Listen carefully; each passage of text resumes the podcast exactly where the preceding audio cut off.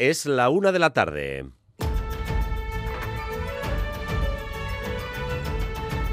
Crónica de Euskadi con Dani Álvarez. A Ratzaldeón, enseguida vamos con las principales noticias del día que ahora mismo tienen varios escenarios, pero antes vamos con ese cosquilleo en la tripa que ahora mismo sienten la mayor parte de aficionados al fútbol de este país, porque en unos minutos vamos a conocer los rivales que les tocan a la Real y al Athletic para las semifinales de Copa. Empieza ya en la sede de la Federación la retransmisión, que seguiremos en directo en unos minutos. Eh, César Pérez Gazolaz, ¿cómo va a ser? ¿Quién va a sacar las bolitas? Eh, cuéntanos que los WhatsApps están echando humo ya. Bueno, pues eh, es una competición de Copa que últimamente las que nos ha dado muchas alegrías, ¿no? La final del año pasado eh, de Osasuna, el título real de, de, hace tres años, o las cinco finales, ¿no? Para los bilbaínos, para el Atlético en los últimos 15 años. Es una, una, la única eliminatoria de doble partido de toda la Copa. La ida, la segunda semana de febrero, dentro de dos semanas, y la vuelta, la última semana también de febrero. Además de la Real y del Atlético está el Mallorca y el Atlético de Madrid. Para que nadie se líe si lo está viendo o si lo va a ver, la primera bola que, salga, eh, el equipo que va a jugar como local en la primera semi. Y la segunda bola que salga va a ser el que va a jugar primero en casa en la segunda semifinal.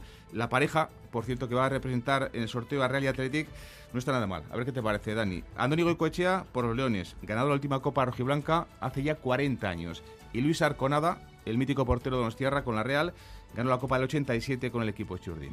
Bueno, pues en unos minutos van a seguir en directo ese, ese sorteo. Eh, tenemos a Natalia Díaz en un bar de Zumaya, donde ya están enganchados, y a Xavier Madariaga en una taberna bilbaína.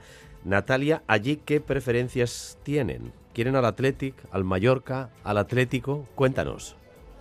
Bueno, pues aquí están todos pendientes ya de ese sorteo, que no sé si podéis escuchar de fondo, que está todo el mundo pendiente y la verdad, pues ¿qué me dice la gente? Que la mayoría quieren una semifinal con el Mallorca y una final con el Atleti.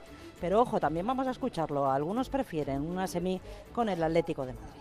Contra el Atlético de Madrid que gane la Real. Y luego, pues a ver si ya emparejan con el Bilbao los dos. Que gane la Real, Atlético Madrid. Hoy contra el Mallorca, luego en la final al aire de Bilbao. Yo creo que nos merecemos los dos llegar a esa final. Y que gane la Real, ¿eh? ¡Aupa Real! Bueno, pues contaremos enseguida el ambiente que se vive cuando se sepa ya el resultado del sorteo. Y en el caso de Bilbao, Xavier Madariaga, Arrachaldeón. A Rachaldeón, frente a la Catedral, en el Bar Campeón, están enchufados a este sorteo de Copa. Lo siguen por televisión y radio, Radio Euskadi. Claro, hay clientela que pregunta a ver si sabemos ya quién será el rival del Athletic. Mientras otras hacen sus quinielas. Un Athletic real saben que traerá mejor ambiente a la zona, pero las hay quienes prefieren no arriesgar. Creo que se enfrenta ahora en semifinal con la Real, porque la Real en la final es más dura. Pero por comodidad el Mallorca, que se supone que ganaremos, aunque hay veces que perdemos con los peores. Eh, cualquiera que nos toque, en este momento el Atleti no tiene por qué temerle a ninguno. Puede ganar a cualquier equipo, ahora mismo como está, puede ganar a cualquiera, la Real, al Madrid, al Barcelona, a cualquiera. O sea, que puede jugar con cualquiera, me da igual. Contra cualquiera, el segundo partido en casa. En un rato se desvela la incógnita y recogemos primeras reacciones en esta barra de bar. Bueno, pues da la impresión de que el menos fuerte, aparentemente, el Mallorca, es el deseado, aunque están todos echados para adelante. En unos minutos escuchan aquí el resultado del sorteo. Antes, la semana de los pactos políticos se cierra hoy en Donostia y en Gasteiz. En la capital alavesa, los dos grandes protagonistas del acuerdo presupuestario situaban esta mañana las coordenadas de ese pacto en un ámbito estrictamente local. No hay pretensiones de que sea algo generalizado, ni por parte de los socialistas, ni por parte de EH Bildu, que por cierto se ha abstenido para facilitar el primer trámite de la aprobación de las cuentas, Miquel Saez. Sí, así es, con los votos del PSE y del PNV y la abstención de EH Bildu, esta mañana se ha aprobado de forma inicial el presupuesto de Gasteiz para este ejercicio 2024. De esta forma se ha visualizado en la Comisión de Hacienda el pacto alcanzado por las tres formaciones, un pacto que los partidos implicados circunscriben al ámbito local y a un momento, dicen, en el que todas las partes implicadas han mostrado una voluntad sincera de llegar a consensos. Así lo han manifestado la secretaria general de los socialistas alaveses, Cristina González, y también la portavoz municipal de H. Bildu, Rocío Vitero. Y en Donostia, mientras se presenta el presupuesto para este año, en este caso PNV y PSE tienen mayoría absoluta, así que la expectativa de posibles acuerdos se rebaja simplemente eh, porque no es ningún grupo más necesario. Lo que sí hay que subrayar es la cuantía de ese presupuesto. La más alta de la historia de la ciudad. Anne Goñi. 483 millones de euros, un 4,6% más que el año pasado. Unas cuentas en las que sube el gasto de personal y de servicios debido a la inflación, pero en la que se hace una apuesta clara por reforzar los servicios sociales y la transformación hacia una movilidad sostenible. La compra de los terrenos de los cuarteles de Loyola supondrá un sobreesfuerzo para el consistorio que, sin embargo, defiende que la situación financiera es buena y que hay margen para la inversión. Aprobadas en Junta de Gobierno, se abre el plazo de presentación de enmiendas. El Gobierno municipal de PNV y Partido Socialista cuenta con mayoría, aunque el alcalde ha insistido en que están abiertos acuerdos con el resto de grupos.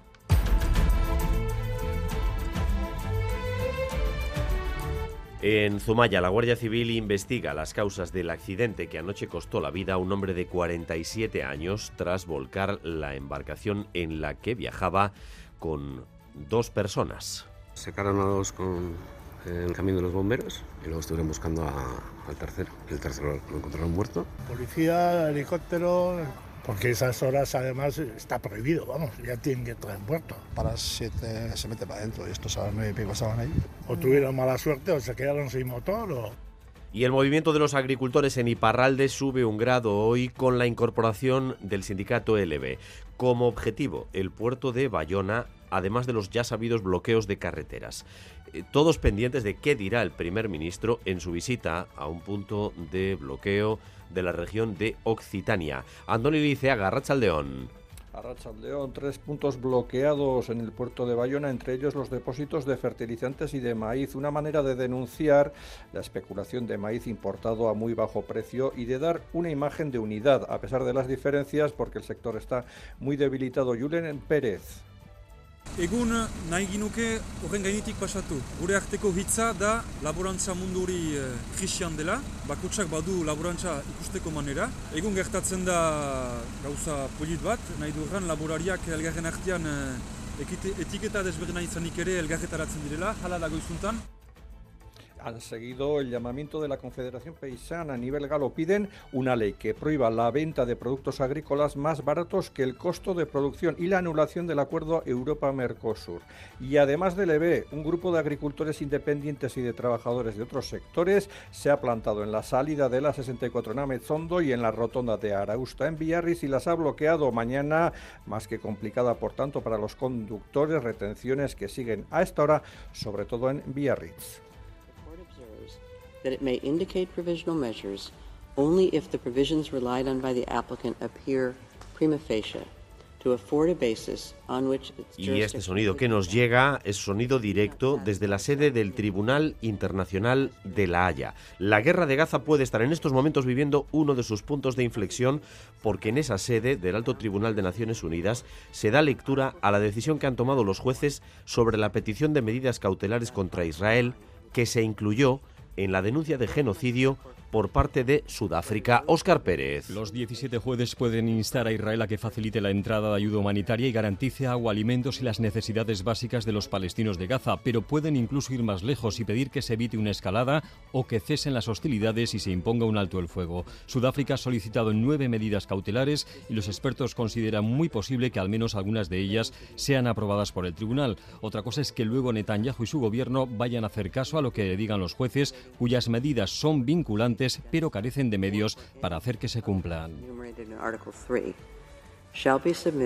Se está leyendo esa decisión del Tribunal de La Haya. Y este año se celebra el centenario del nacimiento de Néstor Basterrechea. Para conmemorarlo, una veintena de instituciones y entidades culturales han unido sus fuerzas. El consejero de Cultura, Bingen Zupiría, destaca el compromiso de Basterrechea. En euskera utilizamos la palabra lotura para expresar vínculo y también para expresar compromiso. Y creo que la obra de Néstor Basterrechea no se entiende plenamente sin atender a su compromiso con el arte y con su país. Néstor Basterrechea se comprometió con su pueblo desde el arte y entendió el arte como un servicio a las necesidades de su pueblo. En cuanto al tiempo, de nuevo tenemos una jornada tranquila, soleada, aunque por la tarde entrarán algunas nubes altas. De cara al fin de semana, pocos cambios. Sol y temperaturas incluso más elevadas. 14 grados Bilbao, Donostia, 12 Bayona, 11 Iruña, 9 Vitoria Gasteiz. Gracias un día más por elegir Radio Euskadi y Radio Vitoria para informarse. Raúl González y José Ignacio Revuelta se encargan de la dirección técnica y Manuel Manterola de la coordinación. Crónica de Euskadi con Dani Álvarez. Diez minutos sobre la una de la tarde, la semana de los pactos culmina en Euskadi con el primer paso para la aprobación de las cuentas de Gasteiz. Aunque, a pesar de lo novedoso de la fórmula, los dos principales protagonistas, el PSE y EH Bildu, han tratado esta mañana de restarle trascendencia y hasta épica a ese acuerdo. Si lo de Pamplona fue un óleo sobre lienzo con celebración popular, este acuerdo es más austero, más discreto, sin fuegos artificiales. Pacto vitoriano limitado a Vitoria y que nadie vea cosas más allá. Miquel Saez. Y este pacto a la vitoriana se ha visualizado esta mañana en la Comisión de Hacienda. El presupuesto de este ejercicio 2024 ha superado el primer trámite con el voto favorable de los dos socios de gobierno y la abstención de EH Bildu. Los protagonistas circunscriben el acuerdo al ámbito local y a un momento, dicen, en el que todas las partes implicadas han mostrado una voluntad sincera de llegar a consensos. Así lo manifestaba en Boulevard de Radio Euskadi la dirigente de los socialistas alaveses, Cristina González cada fuerza política somos distintas y cada una tenemos nuestros propios intereses. En este caso, el Partido Popular eh, y Podemos, en el caso del Ayuntamiento de Vitoria, no han querido negociar y Bildu ha tenido una actitud de llegar al acuerdo y se ha llegado al acuerdo. La portavoz del Grupo Municipal de H. Bildu, Rocío Vitelo, por su parte, ha negado que detrás del pacto presupuestario de Gasteiz haya cualquier tipo de interés relacionado con el actual escenario preelectoral. La negociación de los presupuestos de Gasteiz ha sido llevada por el equipo del Ayuntamiento de Gasteiz. Todo este contexto que tenemos por alrededor electoral no era lo que iba a marcar si íbamos a negociar o no. Entonces nosotras hemos estado al margen de todo el ruido. Vitero ha señalado que el grupo municipal que lidera continuará en la oposición, aunque con la máxima disposición a seguir tejiendo entendimientos. En la ciudad de San Sebastián, el gobierno municipal ha aprobado esta mañana el proyecto de presupuestos para este año. Unas cuentas que serán las más altas de la historia de la ciudad, con 483 millones de euros, un 4% más que el año pasado. Las prioridades son partidas destinadas a acción social, movilidad sostenible y a mejorar los servicios que se presta a los donostiarras. Y en cuanto a los pactos aquí, como el equipo de gobierno tiene mayoría absoluta, no hay demasiada intriga. Anegoñi. El gasto de personal se incrementará un 6% debido a la subida de los salarios, pero también a que se ha aumentado en 16 personas la plantilla para reforzar algunos servicios como la Policía Municipal o los bomberos. En el caso de los servicios que el ayuntamiento presta a través de otras empresas, este gasto también ha subido un 9% debido al incremento de precios de los productos. Pero este año será complicado también por la compra de los terrenos de los cuarteles de Loyola. En el primer semestre del año se firmará ante notario y se comenzará con los pagos Kerman Orbegozo, concejal delegado de Hacienda. Nos afecta la subida de los tipos de interés y, a su vez, la operación eh, de la compra de los cuarteles. En el segundo semestre vamos a empezar a pagar los intereses y la amortización del préstamo, lo que supondrá un notable aumento de la carga financiera. Pasaremos de 1,9 millones en el 23 a 4,1 millones en el 24. A pesar de todo ello, se incrementa también el gasto social el 8% y las ayudas de emergencia social un 14%. La situación financiera, aseguran, es buena y Donostia contará este año con 64 millones de euros para invertir en nuevos proyectos o terminar los que ya están en marcha. A partir de la aprobación del proyecto en Junta de Gobierno, se abre el plazo de presentación de enmiendas que terminará el 23 de febrero y se prevé aprobar el presupuesto en el pleno del mes de marzo. La semana política ha discurrido sobre todo ante estos micrófonos de Radio Euskadi. El pacto en Gasteiz, los planteamientos de Pello Chandiano en Boulevard, las respuestas anoche de Antonio Ortúzar en Gambara, la socialista Cristina González esta mañana de nuevo en Boulevard, los pactos que hay, los que se ofrecen de cara al futuro, quién debe ser excluido, y también, como no, la memoria reciente de violencia y terrorismo de ETA. En poco más de minuto y medio hemos sintetizado para ustedes ese debate de la semana en Radio Euskadi. Escuchen encadenados a Ochandiano, Ortúzar, Javier de Andrés, Miren Gorrochategui, Andeca Larrea y Cristina González.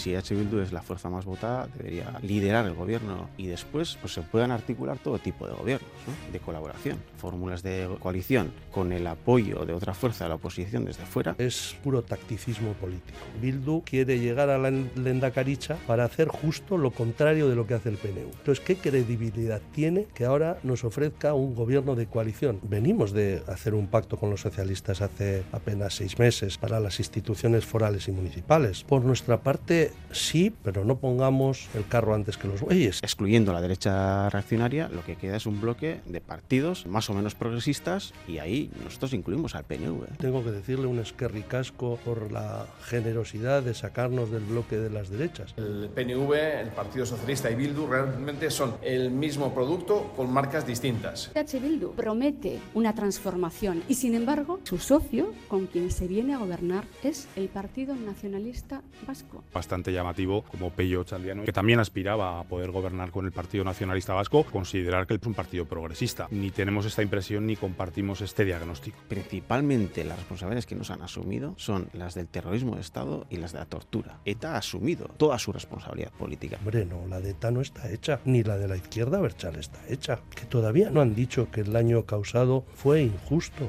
queda bastante recorrido en EH Bildu para ser un socio de coalición, ¿no? Nos dividen muchísimas cosas, su comportamiento en las condenas de la, de, la, de la violencia, del terrorismo, eh, son fundamentales. Los protagonistas del debate de la semana, un debate canalizado a través de los micrófonos de Radio Euskadi. La precampaña estaba lanzada ya con las candidaturas de los principales partidos. Ahora, esta semana, hemos entrado a través de estos micrófonos ya en los contenidos, en los pactos. La una y 16 minutos.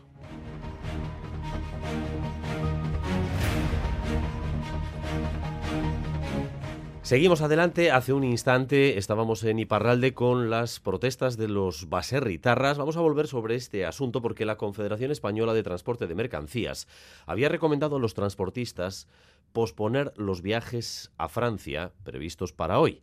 Vamos a ver cuál ha sido la respuesta de los transportistas y sobre todo si las protestas han afectado a la muga en Viriatu. Laida Basurto, adelante. A pesar de las recomendaciones, los transportistas se han puesto en ruta dirección Francia a sabiendas de que el camino no iba a ser nada fácil. A París, a la aventura, a ver lo que ocurre. La mercancía tiene que llegar más tarde, pero tiene que llegar. Las patronales auguraban un viernes negro en las autopistas francesas y así está siendo, con protestas y bloqueos en varios puntos. Los que llegan a Guipúzcoa lo hacían tras desviarse en varias ocasiones y acumular hasta tres horas de retraso. Unas tres horas y media perdido, entre, desde Pau hasta aquí. Muchas dificultades, se circula muy mal, mucha carretera cortada, vía principales, tenemos que tirar por carretera secundaria, caminos de campo, parado todo completo. Una vez llegados a la Muga Tranquilidad, en Viriatu no ha habido colas en toda la mañana en ninguna de las dos direcciones.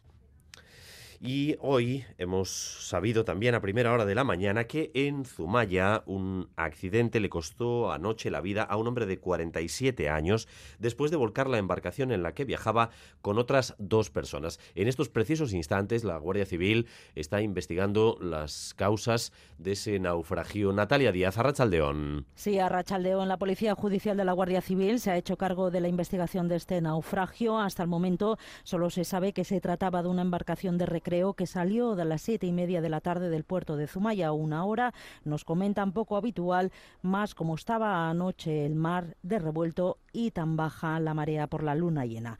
También nos cuentan que a las nueve una persona llamó al 112 diciendo que escuchaba desde el mar gritos de auxilio, que poco después se rescató a dos de sus tripulantes cerca de las rocas y hasta dos horas más tarde no se encontró a la persona fallecida. Todo en un amplísimo y difícil dispositivo por tierra, mar y aire. A dos con el camino de los bomberos y luego estuvieron buscando al tercero. El tercero lo encontraron muerto. Policía, helicóptero, porque esas horas además está prohibido, vamos, ya tienen que entrar en puerto. Para las 7 se mete para adentro y estos a las 9 y pico estaban ahí. O tuvieron mala suerte o se quedaron sin motor o... El fallecido era de Orio y tenía 47 años, los dos rescatados 37 y 43 y son de Donostia y Pasaya. Todas las hipótesis sobre lo ocurrido están abiertas, solo se sabe que la embarcación chocó contra una roca y que entre los objetos rescatados se han encontrado cinco cañas. En Euskadi ha descendido significativamente el consumo de alcohol, tabaco y cannabis según la encuesta anual de adicciones, pero en estos tres consumos quedan cosas por hacer. El consumo que continúa en ascenso es el de los tranquilizantes, especialmente entre mujeres. El Departamento de Salud vigila este fenómeno que además crece según aumenta la edad de las mujeres y también vigila la posible llegada del fentanilo, la droga como saben, de moda en Estados Unidos y en Canadá que causa estragos. De momento aquí no ha llegado el consumo ilegal de fentanilo. Natalia Serrano. Como medicamento legal que se receta a enfermos oncológicos en Euskadi, el número de personas recetadas es muy baja y como consumos ilegales no constan. No nos consta haber identificado fentanilo en el mercado ilegal. Hay algún caso que se empieza a oír en la prensa. Habiendo dicho eso, es una preocupación nuestra ser capaces de detectar cuando llegue y de poner las medidas sanitarias. Itziar Larizgoitia es directora de salud del Gobierno vasco. Hoy hemos conocido la encuesta de adicciones de Euskadi. Descienden el número de personas consumidoras de alcohol, sobre todo el consumo diario, salvo en el grupo de 55 a 74 años. También mm, desciende el número de borracheras entre jóvenes. En el tabaco hay cosas, como dices, todavía por hacer porque baja el consumo del cigarrillo tradicional, pero sube el del cigarrillo electrónico y eso preocupa. Nos preocupa mucho el, trasvase que está habiendo al cigarrillo electrónico porque es la tendencia digamos, eh, de la industria, con una serie de connotaciones como ventajosas y no lo son. El consumo de cannabis también ha bajado, aunque entre la gente joven lo siguen consumiendo dos de cada diez y un 17% lo hace con riesgo para su salud. Y nuevamente la encuesta destaca el consumo de tranquilizantes por parte de las mujeres, tranquilizantes recetados en consulta y que aumentan con la edad de estas personas. Eso se está vigilando y se está estudiando con Osakidecha. Una y 21, volvemos por un instante a la crónica política para fijarnos en lo que ocurre a medio camino entre Madrid y Barcelona, de nuevo con el independentismo catalán como protagonista, porque a pocos días de que se vote la ley de amnistía en el Congreso de los Diputados están brotando de nuevo informaciones de todo tipo sobre eh, la operación para tratar de neutralizar con elementos de la policía y de la judicatura el procés y el propio papel de los principales protagonistas políticos aquel momento. Se ha sabido eh, que el CNI investigó a Per Aragonés con el famoso programa Pegasus porque creían que él era quien dirigía a los CDR. Creían eso. Madrid y Sarobaza, Rachaldeón. A Racha León, sí. El Centro Nacional de Inteligencia pidió al Tribunal Supremo en julio de 2019 espiar al entonces vicepresidente de Cataluña, Pere Aragonés. El CNI argumentó que Aragonés dirigía los llamados Comités de Defensa de la República, los CDR. Así lo hemos conocido ayer por la noche, cuando el juez de la instrucción de Barcelona, que investiga el caso Pegasus, recibió los documentos desclasificados por el Gobierno. Esos documentos, sin embargo, están parcialmente desclasificados. Hay frases, incluso páginas enteras tachadas. Aún así, con los apartados legibles queda claro que se pidió espiar mediante Pegasus Aragones porque, y así se justifica, dirigía desde la clandestinidad a los CDR. Esta primera petición fue en julio de 2019, pero posteriormente se solicitaron dos prórrogas. Una en octubre de 2019, cuando las protestas por la sentencia del procés estaban en pleno auge, y la segunda en enero de 2020, en plenas negociaciones para la investidura de Pedro Sánchez. Por tanto, el móvil aragonés estuvo interceptado al menos durante nueve meses. Bueno, pues esta nueva revelación, unida a todos los movimientos alrededor de la famosa Operación Cataluña, enturbia todavía más el clima político en los previos de que se apruebe la ley de amnistía. ¿Qué se está diciendo, Izaro? Pues el ahora presidente de la Generalitat ha criticado los argumentos del CNI para investigarle. Dice que carecen de fundamento y que son mentiras. Es más, Pere Aragones considera que este espionaje constata una segunda parte de la Operación Cataluña. Estamos ante la segunda parte de la Operación Cataluña, la que llevan a cabo determinados aparatos del Estado con el objetivo de acabar con un movimiento pacífico y democrático, como es el movimiento a favor de la independencia de Cataluña, y por lo tanto esto nos da toda la energía, toda la legitimidad para persistir en nuestros objetivos. Nuestro objetivo es la independencia de Cataluña y por lo tanto todo va a salir a la luz y vamos a llegar hasta el final hasta el final para depurar responsabilidades, añadía. ¿Y qué dicen desde el Gobierno? Pues explican desde Moncloa que estas actuaciones del CNI empezaron con el anterior Gobierno del PP. Sin embargo, defiende la actuación del Centro de Inteligencia Nacional. Asegura el ministro de Justicia, Félix Bolaños, que el CNI actuó de acuerdo al Estado de Derecho ni al Gobierno, ni tampoco el Tribunal Supremo cuando les autoriza tiene que contarlo al Gobierno. Yo creo que ha habido un funcionamiento también en esto normal del Estado de Derecho porque lo que hizo el Centro Nacional de Inteligencia es solicitar autorización al juez del Tribunal Supremo a quien le correspondía dar esa autorización y la dio. Y lo que ocurre es que, a diferencia de lo que pasaba durante gobiernos anteriores, nosotros, este Gobierno, respeta el Estado de Derecho desde el PP, sin embargo, recalcan que fue el gobierno Sánchez quien ordenó investigar a Esquerra por las actuaciones de los CDR que ahora pretende amnistiar. El mismo presidente del gobierno que estaba negociando con los independentistas su investidura, a la vez estaba autorizando espiar a esos independentistas y a la vez, unos años más tarde, amnistía a los independentistas que mandó espiar con antelación. Pues con este caldo de cultivo y este cruce de acusaciones entre PSOE y PP, a esta hora declara por el caso Pegasus la que fuera entonces la directora del CNI, Paz Esteban. El juez tiene sobre la mesa estos documentos que constatan el espionaje aragonés argumentando que dirigía los CDR. Y una noticia de última hora relevante para quienes aporten a EPSVs, porque el gobierno vasco acaba de presentar el nuevo decreto que regulará el sistema vasco de complemento de pensiones.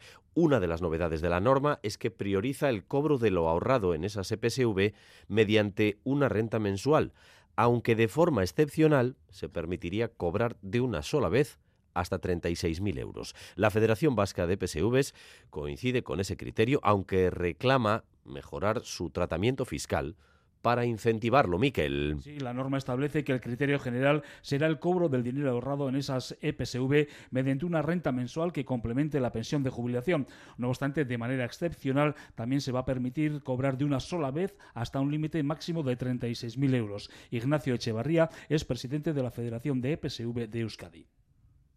¿Qué quiere decir esto? Que aquellas personas que causen la contingencia de jubilación no tienen acumulados esos derechos, los pueden cobrar en forma de capital. A partir de ahí es obligatorio cobrar en forma de renta. Asimismo, el decreto posibilita a las personas que tengan ahorrados más de esos 36.000 euros cobrar de una sola vez el 20% de lo que tengan acumulado. Si tiene menos de 36.000, lo rescata todo en forma de capital. Si tiene 50.000, dejaría 36.000 para el capital, le quedarían 14.000 hasta 50.000, pues el 20% de todas las aportaciones, si son 10.000, podría rescatarlas. La de EPSV de Euskadi ve con buenos ojos la nueva norma, aunque cree que habría que aplicar deducciones fiscales al cobro mediante renta, tal y como se hace con el pago único. Hay que mejorar el tratamiento fiscal del cobro en forma de renta para hacerlo tan atractivo mejor que el cobro en forma de capital. Este decreto entrará en vigor el próximo 2 de abril y las EPSV preferentes tendrán un plazo de cuatro años para adaptarse, para adaptarse al mismo y apenas 48 horas ha tardado la jueza en dictar sentencia en el conflicto entre la Iglesia y la Gaste Asamblada de Cestoa. Los jóvenes que hicieron suyo el edificio Elizondo para reconvertirlo en Gasteche deberán desalojarlo o se procederá, ANE, a su desalojo. Los jóvenes que desde febrero de 2023 ocupan el edificio Elizondo de Cestoa deberán abandonarlo. Es la resolución del juzgado de Azpeitia que reconoce el derecho de la parroquia de la Natividad de Nuestra Señora de Cestoa a recuperar la posesión del inmueble. En caso de no abandonar el edificio, se contempla proceder a su desalojo. Este conflicto viene de lejos de hace unos tres años, aunque la campaña puesta en marcha hace unos días para presionar a la Iglesia por parte de Gas de Asamblada ha provocado malestar en la localidad.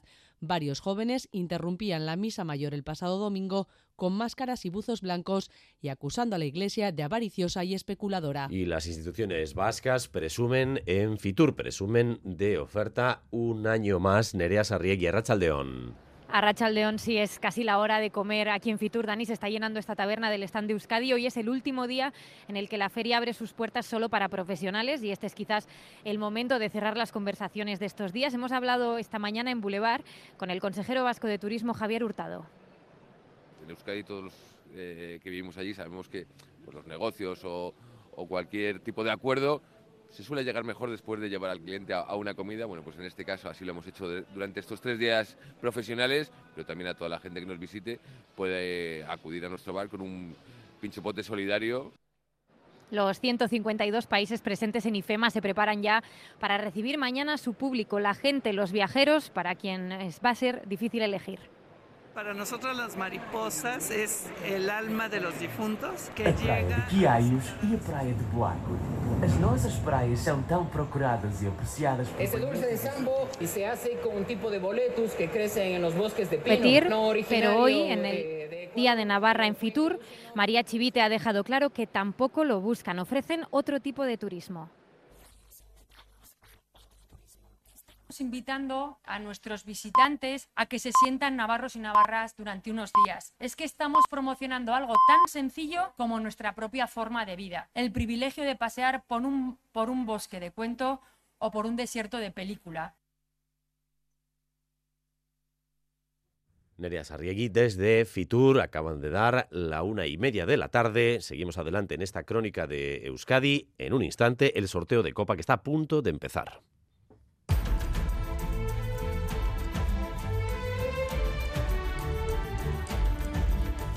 Vamos rápidamente con la previsión del tiempo y vivimos el sorteo en directo Euskalmeta León. A León, pocos cambios durante la tarde. Seguiremos con nubes medias y altas, pero ambiente bastante claro. Y en la costa pueden aparecer algunos intervalos de bajas. El viento soplará de componente norte, pero sin mucha fuerza. Y las temperaturas hoy subirán hasta los 16 o 17 grados. Y de cara al fin de semana seguirá este tiempo tranquilo y soleado, aunque seguiremos viendo todavía algunos intervalos de nubes medias y altas. El viento del sur irá ganando protagonismo sobre todo a partir de la tarde del sábado, y ello provocará un ascenso de las temperaturas en la mitad norte, donde rondarán los 20 grados. Valores algo más bajos en la mitad sur, donde esas máximas se moverán en el entorno de los 15 o 16 grados. Mañana las mínimas serán algo frías todavía, pero ascenderán de cara al domingo, debido al viento de componente sur. Bueno, pues vamos a escuchar ya señal en directo de la sede de la Federación Española de Fútbol, sorteo de Copa, aquí con nosotros también César Pérez de Gazola, León, César. A ver qué suerte tienen el Athletic y la Real. Le escuchamos. En la eliminatoria se clasificarán para la finalísima del 6 de abril en la Cartuja de Sevilla. Y respecto al formato en concreto, extraeremos primeramente los equipos que ejercerán como locales en la ida de las semifinales. Es decir, la primera bola extraída corresponderá al equipo local en, la ida de la primera semifinal, segunda bola equipo local en la ida de la segunda semifinal, tercera bola equipo visitante en la ida de la primera semifinal y cuarta y última bola equipo visitante en la ida de la segunda semifinal. Por orden de obtención de títulos, el más laureado es el Athletic Club, así que su representante Andoni Goicoechea, cuando ya rebasamos la una y media de la tarde del viernes 26 de enero, una hora menos en Canarias. Andoni, por favor. La leyenda del Athletic Club de la selección española, campeón de Copa en 1984, toma en sus manos el Mallorca como local la bola con el equipo local de la ida de la primera semifinal. En su Mox. Real Club Mallorca. El Real Club Deportivo Mallorca, por tanto, 6, 7 u 8 de febrero nos iremos a Somox. Y ahora Miguel Ángel Ruiz, 10 títulos. Decoran la camiseta del Atlético de Madrid, equipo que, ojo, no es el rival del Real Club Deportivo Mallorca, es el equipo que jugará como local la ida de la segunda semifinal. Atlético Madrid jugará como local, la segunda semifinal. De febrero. Por lo tanto, está claro que puede haber final vasca. Club Atlético de Madrid. El Club Atlético de Madrid, por tanto, Somox y el Metropolitano serán los estadios que alberguen los partidos. Real y Atlético jugarán el segundo partido en Anoeta y en San Mamés.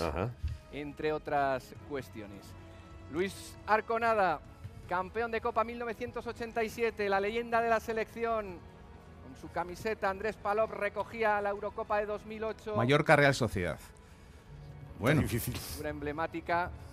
Bueno, pues primera semifinal, Mallorca, Real Sociedad. Del Real Club Deportivo Mallorca. Real Sociedad Club de Fútbol. Es la Real Sociedad de Fútbol con un último enfrentamiento. en bueno pues Mallorca Real 2023 Sociedad, ida en Somos, la vuelta en Anoeta el 27 de febrero. Y ya no Eh, hay más emoción. La segunda es Atlético Atlético. Eso es. eh, el último partido entre Mallorca y Real fue hace tres meses. Ganó en Anoeta 1-0 con gol de Bres Méndez. Por lo tanto, ya están decididas las dos semifinales. Mallorca Real Sociedad. La ida en Somox 7 de febrero. La vuelta en Anoeta dos sema- tres semanas después. Y la segunda, Atlético Madrid Athletic. Eh, un partido también que hemos tenido hace muy poquito. Porque eh, hace pues eh, unos días el conjunto regional ganó 2-0 al Atlético de Madrid en el campo de San Mamés. Bueno, pues esas son las semis. Dani, Mallorca, lo- puede haber final vasca Podría dentro de haber. 10 semanas. En 71 días, 6 de abril en la Cartuja, puede haber otra vez una final Real Sociedad Athletic. Bueno, pues, eh, ¿qué se dice ahí? En Zumaya, Natalia Díaz con aficionados de, de la Real. ¿Cómo les ha sentado ese, ese sorteo? Pues nada, aquí muy felices porque ha tocado con el Mallorca, que era la porra que sobre todo había hecho la gente. Hay muchas sonrisas, muy felices.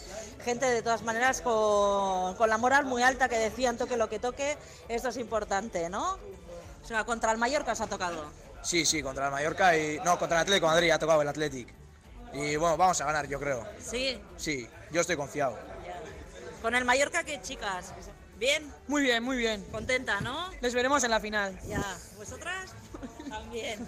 Bueno, y que tenemos una aficionada del Atleti que no sé qué te parece. Yo creo que es más épico contra el Atlético. La Real lo ha tenido fácil contra el Celta y así. eh, a, a lo difícil es más, es mejor, es más satisfactorio. Así que, a ver, a ver. Bueno, Dani, pues ya ves aquí el ambiente, que están contentos porque ha tocado contra el Mallorca y nada, con aficionadas incluso del Athletic, pues, pues celebrando, que a ver si puede ser una final vasca. Bueno, pues en una taberna cerca de San Mamés está Xavier Madariaga. Xavier, ¿cómo ha sentado por ahí lo del Atlético? Bueno, pues ha sentado, ha sentado bien. Los previos del sorteo hay que decir que aburren hasta el más entregado y hay quienes han ido sin conocer eh, el resultado. Pero tenemos aquí a Juan que se ha quedado pendiente del resultado. Sabemos que es el Atlético de Madrid contra el Athletic. No sé, Juan, ¿cómo, cómo lo vemos? Pues bueno, es el peor rival que nos podía tocar en semifinales, pero bueno, tenemos la ventaja de que jugamos la vuelta en casa. Eso se comentaba, ¿no? La vuelta que sea en casa. Aquí lo teníais todos muy claro. Eso es, y es un factor, bueno, que como vimos el otro día es fundamental. Eh, tenemos un añadido, que es la vuelta en casa. Es, el rival es malo, pero bueno, el sorteo, jugar en San Mamés, pues es, es una ventaja. Pues nos quedamos con eso. Esti, que es la propietaria de- del bar campeón, justo frente a San Mamés. No sé cómo valoras tú que no sea la Real eh, el rival, porque había clientela que decía, con la Real seguro habría bastante mejor ambiente. Bueno, mejor ambiente sí, porque es como un derby. Eh, somos de aquí, del, somos vascos. Lo que pasa es que, bueno, eh, el Atlético Madrid es un, es un rival fuerte, pero bueno, ambiente va a haber a la vuelta y, y esperando que el Atleti pues, eh, sea el ganador. Hay muchas ganas de ganar, ya lo escucháis. Bueno, pues eh, había, había hormigueo en, en la tripa eh, de los aficionados. Lógicamente, ahí está el sorteo. Bastante satisfacción, media sonrisa así como contenida en, en Guipúzcoa porque ha tocado el Mallorca, que a priori es el menos fuerte de todos los rivales. En Bilbao el ambiente lógicamente es otro, ha tocado eh, seguramente el, el más, el más temido. Pero la cuestión está ahí, César, lo decíamos, esto abre la puerta, si todo sale bien, a que se reedite una final vasca. Pues sí, en 10 semanas, eh, dentro de 71 días, se puede haber de nuevo otra final vasca. La última la tenemos muy cercana, ¿eh? la final de la Cartuja del 3 de abril del 21, cuando sin público, entonces ganaba la Real con un gol de, de Oyarzábal de penalti al Atlético, que en aquel partido con Marcelino el banquillo rojiblanco y con Imanol en el banquillo de la Real. Pero por tanto, yo creo que hay que pensar que no ha ido mal el sorteo. A la mañana me preguntaba Rasden, ¿qué quieres tú? Digo yo, que no se midan en semis. Para que esté abierta la opción de lo que va a pasar, que pueda ser una final vasca, ¿no? Yo creo que eso estamos todos de, todos de acuerdo. Bueno, pues eh, Mallorca Real Sociedad, Atlético Madrid Athletic, los emparejamientos de, de semis de, de Copa. Eh, un par de apuntes más también, por ejemplo, porque hoy juega el Deportivo Alavés, eh, que abre la jornada 22 en primera contra el Almería Gaisca Garitano. Van a buscar los albiazules su tercera final, eh, su tercera victoria seguida, algo que no consiguen desde hace seis años. Luis García Plaza. Tenemos que hacer un buen partido y si no hacemos un buen partido perderemos, como en cualquier campo. Así de claro. Creo que estamos eh, concediendo poco. Creo que esa sensación la tenemos todos los que sigan al Deportivo a la vez, que somos un equipo muy solidario. Si estamos siempre así, siempre vamos a tener opciones de ganar. Ahí estamos compitiendo y eso es lo que tenemos que ser. Que cuando estemos bien podamos ganar un partido bien y cuando no estemos también seamos capaces de sacar puntos de alguna manera o de otra. Hoy a las 9, Almería Deportivo Alavés eh, en Liga. También juega hoy el Eibar en segunda división. Los de Joseba Echeverría reciben al Almirantes en Ipuro desde las 8 y media de la tarde. Si vencen los armeros, dormirían hoy en plaza de ascenso a primera división. Joseba Echeverría. Si conseguimos tener esa, esa mentalidad competitiva sumado a, a la calidad que tenemos, porque tenemos jugadores muy buenos, eh, si conseguimos eh, mezclar todo eso, eh, vamos a ser un equipo muy competitivo y, el viernes el Mirandés nos va a exigir eso. Y en baloncesto, cita hoy de Euroliga para Basconia, en el Buesa, en Vitoria-Gasteiz, llega el Valencia Basket Alex Mumbrú, rival directo, por cierto, en la pelea por jugar los playoffs, en el equipo de Dusko Ivanovic, debutará su último fichaje el base estadounidense Jordan Theodore. Ivanovic. Bueno, para mí Valencia es uno de los mejores equipos que hay en, en ACB y en Euroliga. Ha demostrado esto durante todo el año. Y sobre todo ahora tiene un nuevo jugador, Pangos, que le puede dar una variedad en su juego enorme.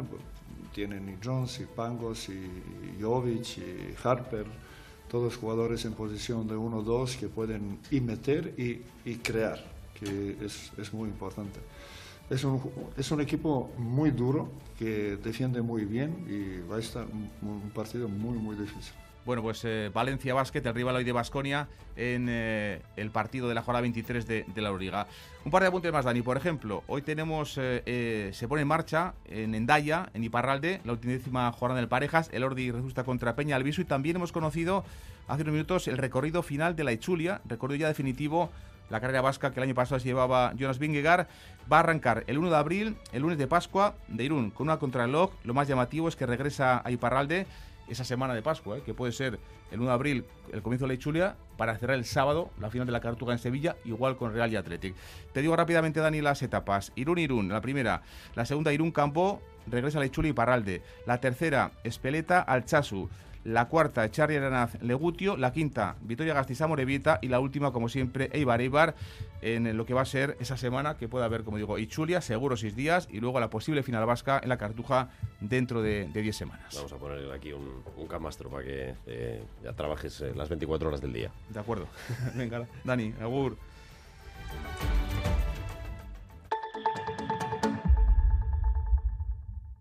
Cuando rascas un rasca Cleopatra, un rasca Link o cualquiera de los rascas de la 11, no solo puedes rascar premios. Ah, ¿no? ¿Y qué más puedes rascar?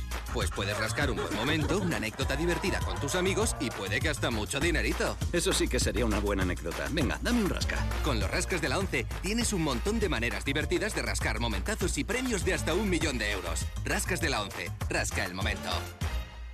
A todos los que jugáis a la 11, bien jugado. Juega responsablemente y solo si eres mayor de edad. Este domingo en Crónica de Euskadi fin de semana entrevista a Pilar Sánchez Donate, fiscal de Medio Ambiente de Vizcaya. Será a partir de las ocho y media en Radio Euskadi. Una y 42 minutos. El gobierno vasco lanza la campaña Bonoquela, como el bono cultura o el bono denda, pero para comprar carne de vacuno. A partir del lunes podremos tener descuentos si compramos carne Euskolabel Mayalen Galparsoro. 5 euros de descuento por cada 15 euros de compra si compramos, eso sí, carne de vacuno Euskolabel. ¿Esto desde cuándo? Pues ya desde este mismo lunes. Y será algo así como la semana del descuento, porque la campaña se llevará a cabo durante una semana cada mes, comenzando ahora en enero y llegando hasta junio. ¿Dónde? Directamente en la propia carnicería, siempre que sean, claro, carnicerías Euskolabel adscritas a la campaña. El por qué lo ha explicado la consejera Arantxa Tapia.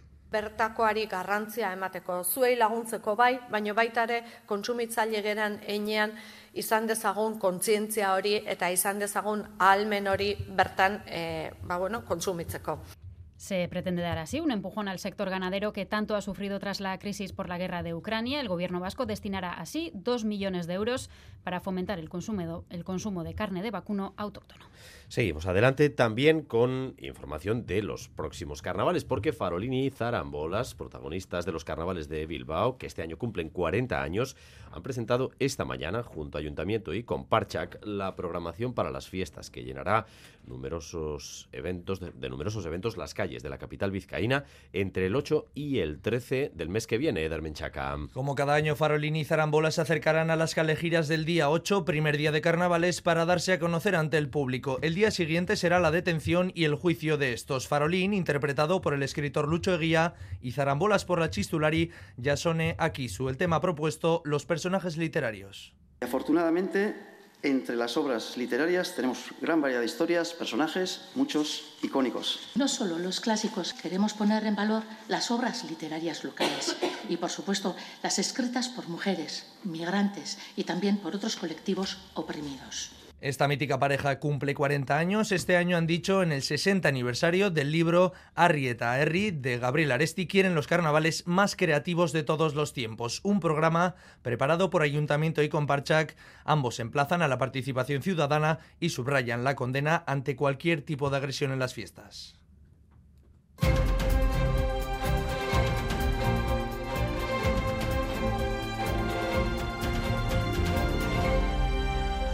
15 minutos para llegar a las 2 de la tarde. Estábamos pendientes también del Tribunal de la Haya, con la petición de medidas cautelares contra Israel tras la denuncia por genocidio presentada por Sudáfrica. Estaba el tribunal pronunciándose. Vamos a ver si hay decisión ya Óscar Pérez, adelante. Bueno, pues a Rachaldeón sí, es en la primera media hora de los jueces lo que han dicho ha sido que se declaran competentes precisamente para investigar esa denuncia por genocidio que ha presentado Sudáfrica contra Israel hace ya un par de semanas. Estábamos a la espera de que se anunciara si han decidido la imposición o no de ese tipo de medidas cautelares que habían solicitado los abogados sudafricanos. Vamos a conocer si hay noticia en La Haya siguiendo la comparecencia de la portavoz encargada de leer las decisiones de los 17 magistrados que forman el tribunal se encuentra nuestra compañera Amaya Portugal. Cuéntanos, Amaya, Rachaldeón.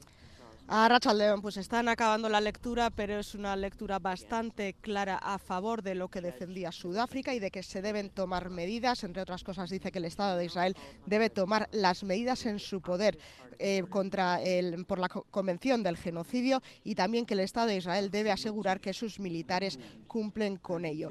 Habla de tomar medidas en su poder contra matar grupos, porque habla de que efectivamente el caso de genocidio parece que eh, podría entrar preliminarmente dentro de la definición, aunque es verdad que hoy no se toma esa decisión, pero sí admite la Corte que los palestinos son un grupo étnico como tal.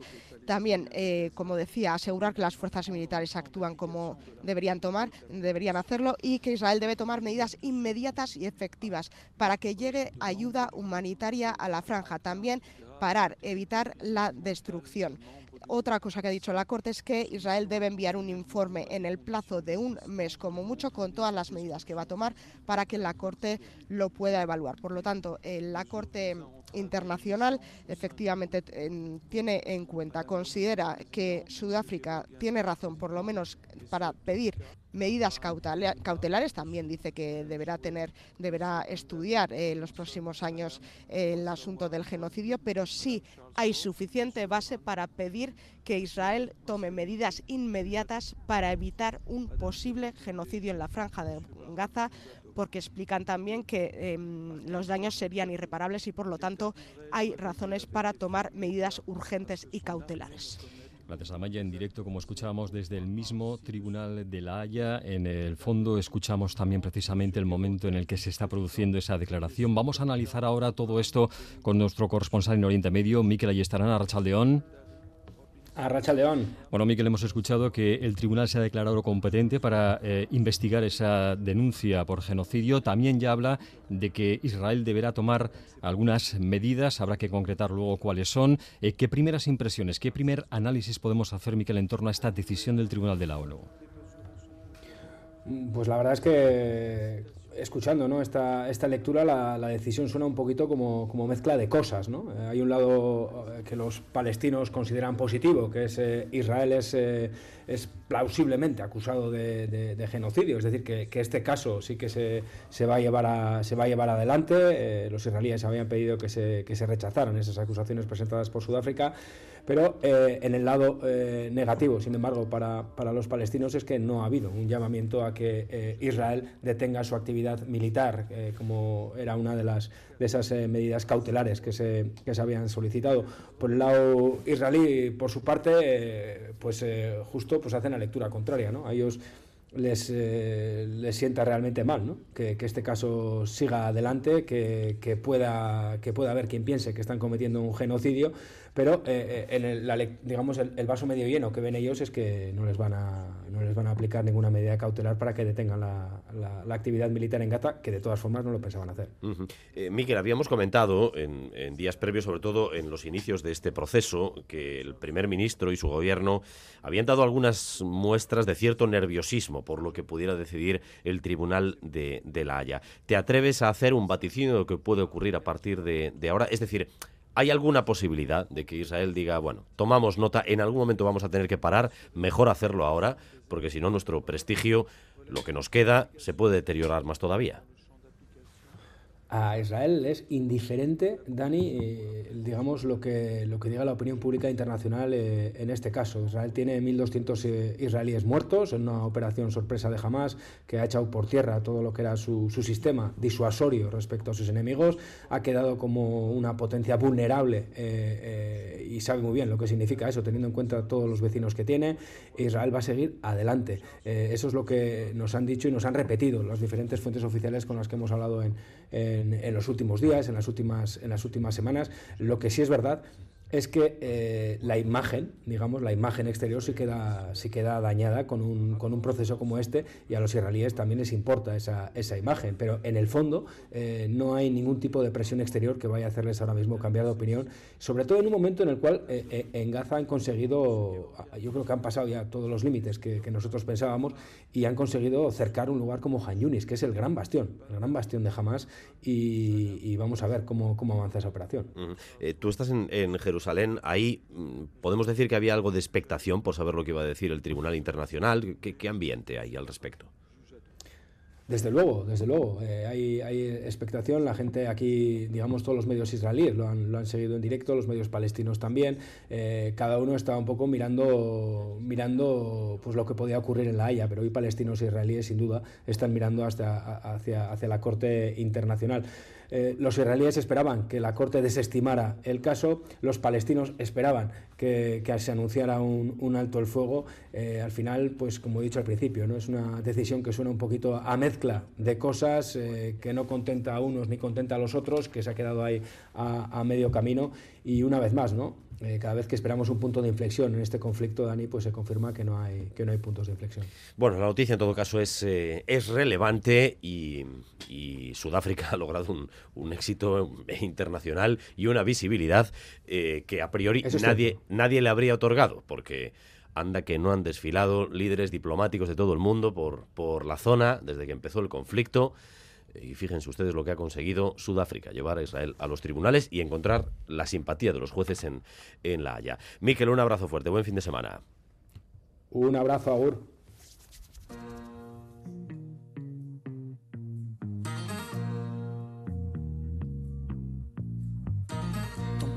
C'est trois bouts de tôle, de planches de bois. Un paradis de bidonville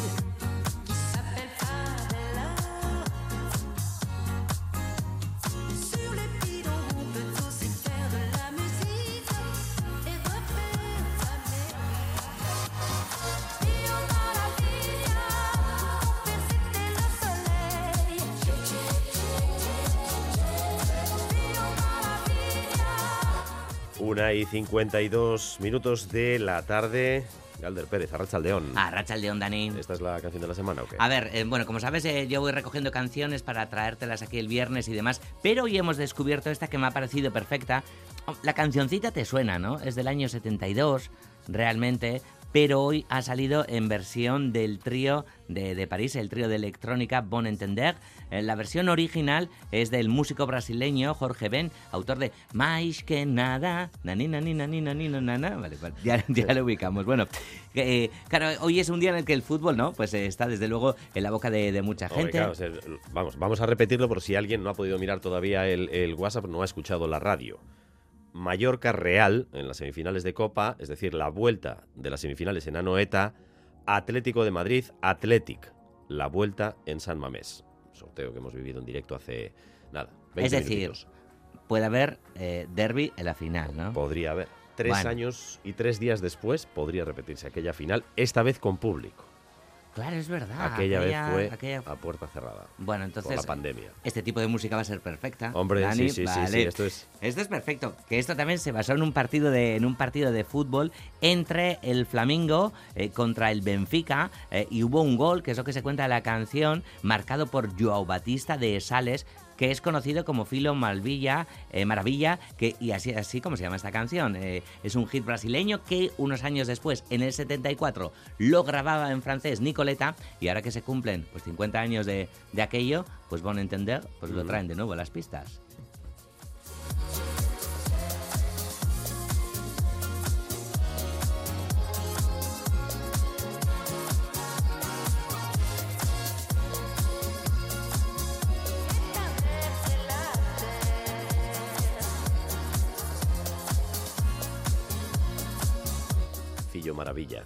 Así, me, así llamaba mi madre, fíjate. Ah, sí, sé Polita. No, llamaba así, no, no. ya, ya me gustaría Hombre, y a ella le hubiera gustado tener motivos para llamarte Fillo Maravilla también. Ay, ay, ay, ay. Bueno, eh, mañana. ¿Tú, tú llamas a alguien Fillo Maravilla? A, a los tuyos llamas Fillo Maravilla? Eh, todavía Sí. se han ganado el mérito. No, Bueno, no, igual con ironía. Son guerreros igual que era Igual yo. con ironía, vale. Son guerreros, sí. Como sí. los Bercholaris, que tienen mucha ironía. Mañana, Guernica Lumo, el anual Bercho Eguna. Sí, plan para, para todo. El día bercho, poteo, comida y, claro, como no, el recital principal con los berchos de Echaulecue, Mayale Lujambio y Sayo Alcaiza. Iba a estar también Amechar Zayus, pero al final un cambio de última hora y será sustituido por Sustray Colina. Vamos a escuchar a Oyer Yurramendi de Berchosalen El Cartea. gaur egunean aintzat, e, horrelako elkargune bat izatea du helburu, ba, bueno, urtean zehar e, kantatzen entzule bezala, antolatzaile bezala, eta plazaz plaza ibiltzen gehan ibertso zaldeen, ba, elkargune bat, eta zergatik ez, ba, ospatzeko egun bat.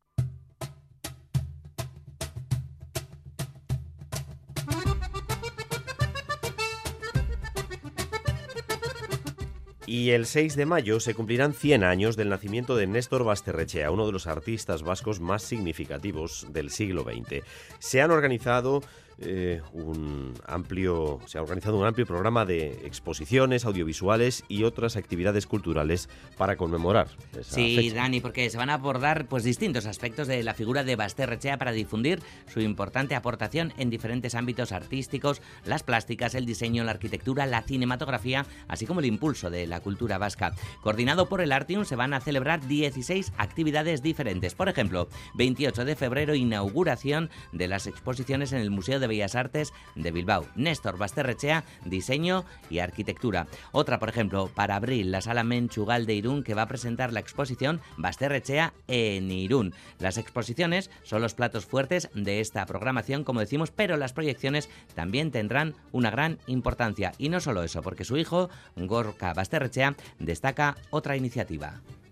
Creación de una página web por parte del Museo de Arte Contemporáneo Artium, creación de una línea del tiempo que toma, que toma como base el fondo documental de Néstor Basterrechea, donado por la familia al museo, que ofrece la posibilidad de consultar la documentación del artista sobre su trayectoria profesional, sus proyectos cinematográficos, así como sus exposiciones desde un marco temporal.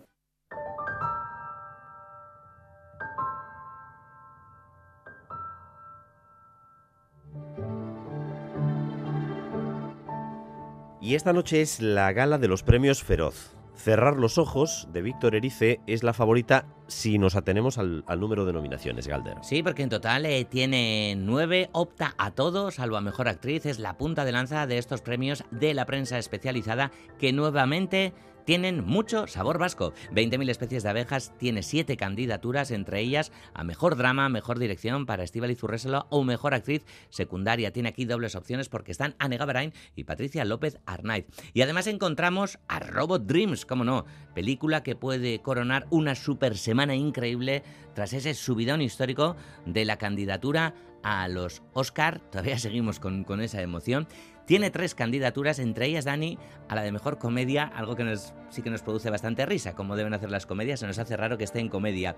Lo mismo que, que las chicas están bien, de Ichazo Arana, que también opta a mejor comedia. Hay que reformular esto de, de los géneros cinematográficos, pero bueno, no sé qué entienden por comedia, que además son nuestros compañeros, los de Feroz. En fin, y tiene tres candidaturas, otra película que tiene participación vasca, Upon Entry. Eh, menos mal que no la han puesto como comedia, porque vamos, es un thriller terrorífico, que es maravilloso, eso sí. Y en series, eh, La Mesías, La Mesías, como no, bate todos los récords de candidaturas tiene en tan solo seis categorías 11 nominaciones. O sea que casi todo el reparto está nominado. Ahí es nada.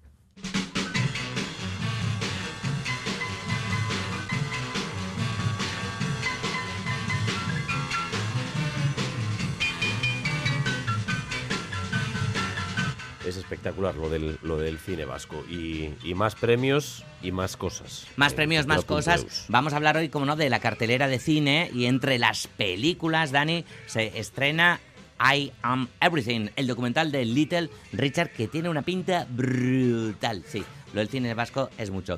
¿Qué pasada? Lo de los oficios del cine. Eh, ayer lo que nos contó Nerea Torrijos fue increíble. Está en itv.eus para quien quiera escucharlo. Exactamente. Galder, hazte burrón. Hazte burrón, Dani. Son las 2 de la tarde. Crónica de Euskadi con Dani Álvarez. Gracias por continuar en nuestra compañía, gracias un día más por elegir Radio Euskadi y Radio Vitoria para informarse. Durante los próximos 15 minutos vamos a tratar de resumir para ustedes lo esencial de la información de esta jornada de viernes, un día en el que los aficionados de la Real y el Athletic estaban muy pendientes del sorteo de Copa de las semifinales, semifinales que se van a jugar entre el 5 y el 26 de febrero. Mallorca, Real Sociedad, la vuelta en el Real Arena, Atlético de Madrid, Athletic, la vuelta en San Mamés. Estas van a ser las semifinales de Copa, lo cual significa que si les va bien a los dos, tres años y tres días después se repetirá la final vasca en Sevilla.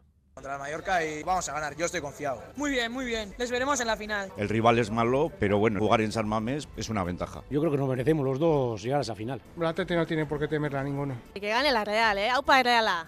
Hemos vivido el sorteo en directo y por supuesto las primeras eh, reacciones de aficionados que acaban de, de escuchar y que seguiremos desarrollando después también en Quirol al día. Pero antes vamos con otros asuntos, asuntos que también han ocurrido hace apenas unos minutos. Por ejemplo, la noticia en el Tribunal de La Haya, después de la denuncia de Sudáfrica por genocidio contra Israel en Gaza. Los jueces, los jueces se muestran favorables a tomar medidas contra Israel. Enviada especial a Maya Portugal, a Rachaldeón. A Rachaldeón, el Tribunal Internacional de Justicia considera que al menos algunas de las alegaciones de Sudáfrica sobre violaciones de derechos están justificadas y exige, considera que al menos algunas de las alegaciones efectivamente de Sudáfrica están justificadas, por lo que exige a Israel que tome medidas para evitar y castigar los intentos de genocidio y que permita la entrada de ayuda humanitaria en la franja de Gaza. El tribunal considera que si no se toman medidas inmediatas los daños serían irreparables y sin entrar aún al fondo de si hay genocidio o no, sí ve razones para juzgar el caso y tomar al menos medidas cautelares. Recuerda que los palestinos conforman un grupo étnico, lo que entraría en la definición de genocidio. Por lo tanto, ordena medidas inmediatas a Israel y le da un mes para mostrar que las toma y que su armada las acata. Exige la entrada de ayuda humanitaria, pero no, no exige un alto el fuego total al gobierno de Netanyahu. En los próximos minutos esperamos la valoración de Sudáfrica. A Maya Portugal informando para ustedes en directo desde el Tribunal de La Haya. El tribunal, lo acaban de escuchar, ve razones para juzgar a Israel por posible genocidio en Gaza y le insta a que tome medidas para detener su ofensiva militar. No llevamos ni un mes de, de este año 2024. Probablemente una de las noticias del año sería que Israel le hiciera caso al tribunal. Veremos si hace algo, aunque ya nos ha dicho Mikel Ayestarán también hace unos minutos que, como otros pronunciamientos que ha habido en las últimas semanas, a Israel probablemente le dé bastante igual lo que digan estos jueces. Veremos.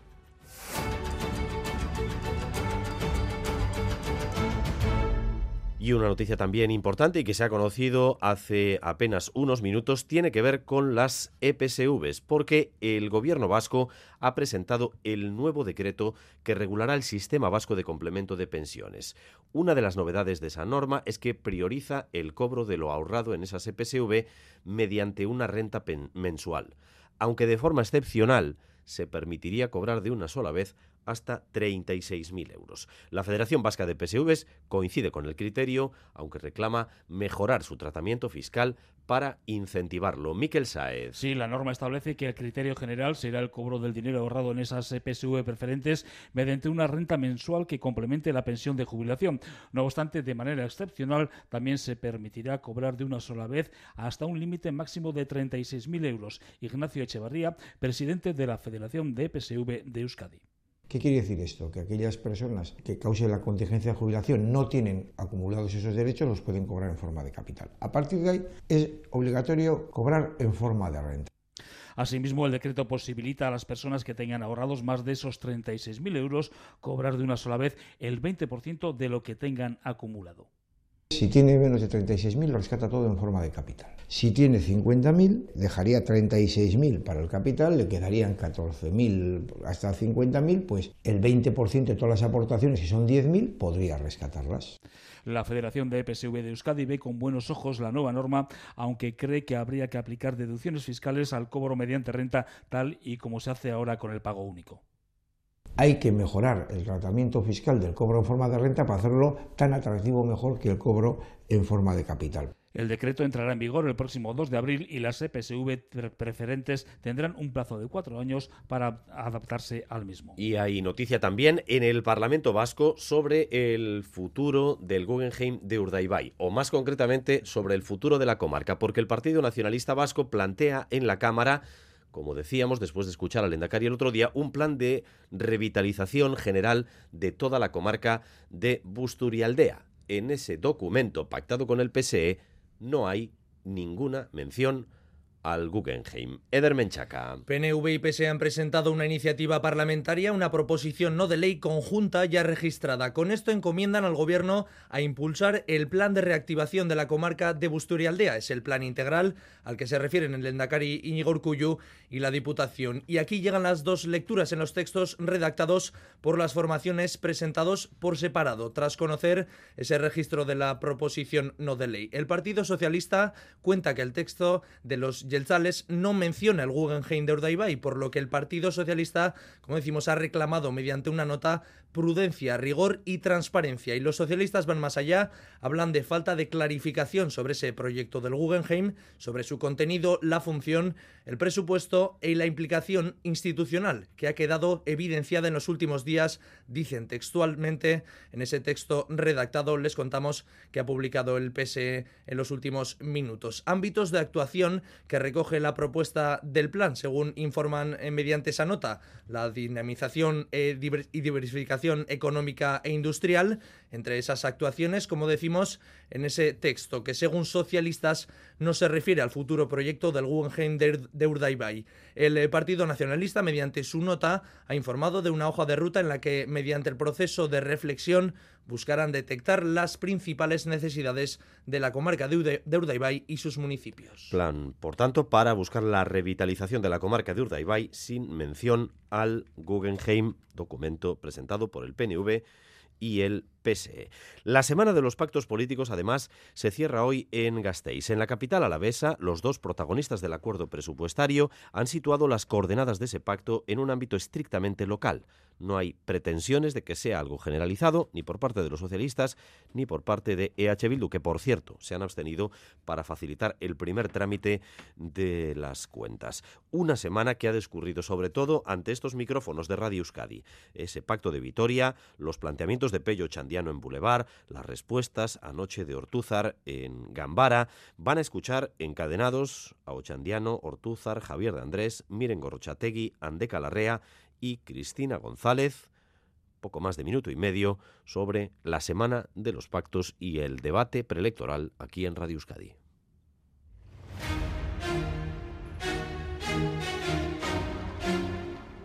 Si H. Bildu es la fuerza más votada, debería liderar el gobierno y después pues, se puedan articular todo tipo de gobiernos, ¿no? de colaboración, fórmulas de coalición con el apoyo de otra fuerza de la oposición desde fuera. Es puro tacticismo político. Bildu quiere llegar a la lendacaricha para hacer justo lo contrario de lo que hace el PNV. Entonces, ¿qué credibilidad tiene que ahora nos ofrezca un gobierno de coalición? Venimos de hacer un pacto con los socialistas hace apenas seis meses para las instituciones forales y municipales. Por nuestra parte, sí, pero no pongamos el carro antes que los bueyes. Excluyendo la derecha reaccionaria, lo que queda es un bloque de partidos más o menos progresistas y ahí nosotros incluimos al PNV. Tengo que decirle un esquerricasco por la generosidad de sacarnos del bloque de las derechas. El PNV, el Partido Socialista y Bildu realmente son el mismo producto con marcas distintas. H. Bildu promete una transformación y sin embargo su socio con quien se viene a gobernar es el Partido Nacionalista Vasco. Bastante llamativo como Pello Chandiano, que también aspiraba a poder gobernar con el Partido Nacionalista Vasco, considerar que es un partido progresista. Ni tenemos esta impresión ni compartimos este diagnóstico. Principalmente las responsabilidades que nos han asumido son las del terrorismo de Estado y las de la tortura. ETA ha asumido toda su responsabilidad política. Hombre, no, la de ETA no está hecha, ni la de la izquierda Berchal está hecha. Que todavía no han dicho que el daño causado fue injusto. Queda bastante recorrido en EH Bildu para ser un socio de coalición, ¿no? Nos dividen muchísimas cosas, su comportamiento en las condenas de la, de la, de la violencia, del terrorismo, eh, son fundamentales. La precampaña vasca lanzada, los protagonistas esta semana aquí en Radio Euskadi.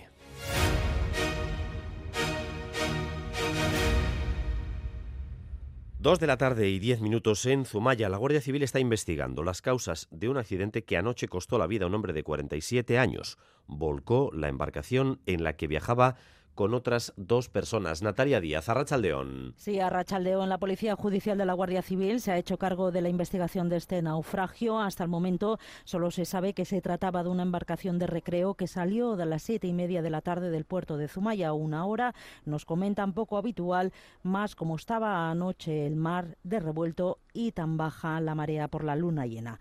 También nos cuentan que a las nueve una persona llamó al 112 diciendo que escuchaba desde el mar gritos de auxilio, que poco después se rescató a dos de sus tripulantes cerca de las rocas y hasta dos horas más tarde no se encontró a la persona fallecida. Todo en un amplísimo y difícil dispositivo por tierra, mar y aire. Sacaron a dos con el camión de los bomberos y luego estuvieron buscando a, al tercero. El tercero lo encontraron muerto. Policía, helicóptero, porque esas horas además está prohibido, vamos, ya tienen que estar en puerto. Para las 7 se mete para adentro y estos a las 9 y pico estaban ahí. O tuvieron mala suerte o se quedaron sin motor. O... El fallecido era de Orio y tenía 47 años, los dos rescatados 37 y 43 y son de Donostia y Pasaya. Todas las hipótesis sobre lo ocurrido están abiertas, solo se sabe que la embarcación chocó contra una roca y que entre los objetos rescatados se han encontrado cinco cañas. Y en Michelin Vitoria ya sabemos cuántas personas se han adherido al plan de bajas planteado por la dirección. Solo 45 trabajadores han solicitado bajas incentivadas, traslados o jubilaciones. Es un tercio de la cifra que pretendían alcanzar los responsables de la factoría, Miquel. Sí, con esas cifras se puede decir que ha fracasado el plan de bajas incentivadas planteado por la dirección de la factoría de Michelin en Gasteiz. Los responsables de la planta preveían atraer a 150 operarios, pero solo 45 han solicitado adherirse a contratos en relevo extraordinarios, bajas incentivadas o traslados a otras plantas de Michelin. De esta manera, sostiene la multinacional francesa, todavía hay que dar salida a 105 trabajadores. Y en este contexto, los sindicatos se muestran muy preocupados. Denuncian que la empresa ha empezado a aplicar medidas traumáticas. Iñaki Fernández del sindicato ESK está aplicando medidas traumáticas de las cuales no se había hablado en el seno del comité de empresa y estamos viendo como compañeros nuestros y compañeras, ya sea de la propia plantilla o de la subcontrata, se están quedando en la calle. Asimismo, la dirección ha comunicado a la parte social que durante el próximo mes de febrero se desactivarán nuevos turnos de fin de semana debido a la escasez de suministros de caucho.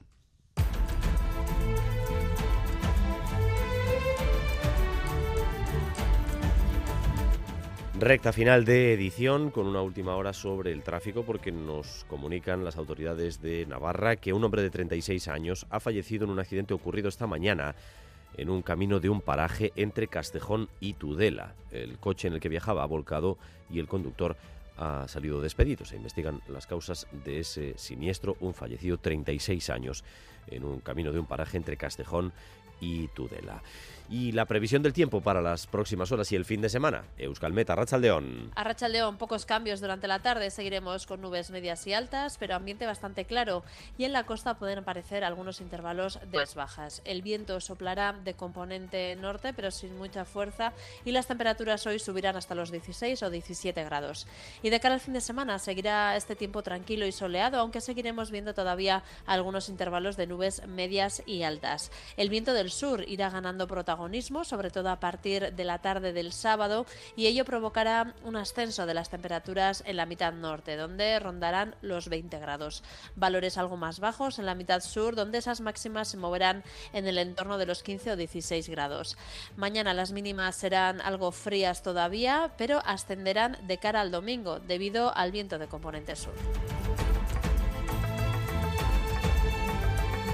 Hasta aquí esta crónica de Euskadi, hora y cuarto de información en directo para ustedes con Raúl González y José Ignacio Revuelta encargándose de la dirección técnica e Imanol Manterola de la coordinación. Continuamos ahora con el deporte, partidos de Basconia y Alavés y por supuesto las semifinales de Copa ya preparadas. Solo falta fecha y hora.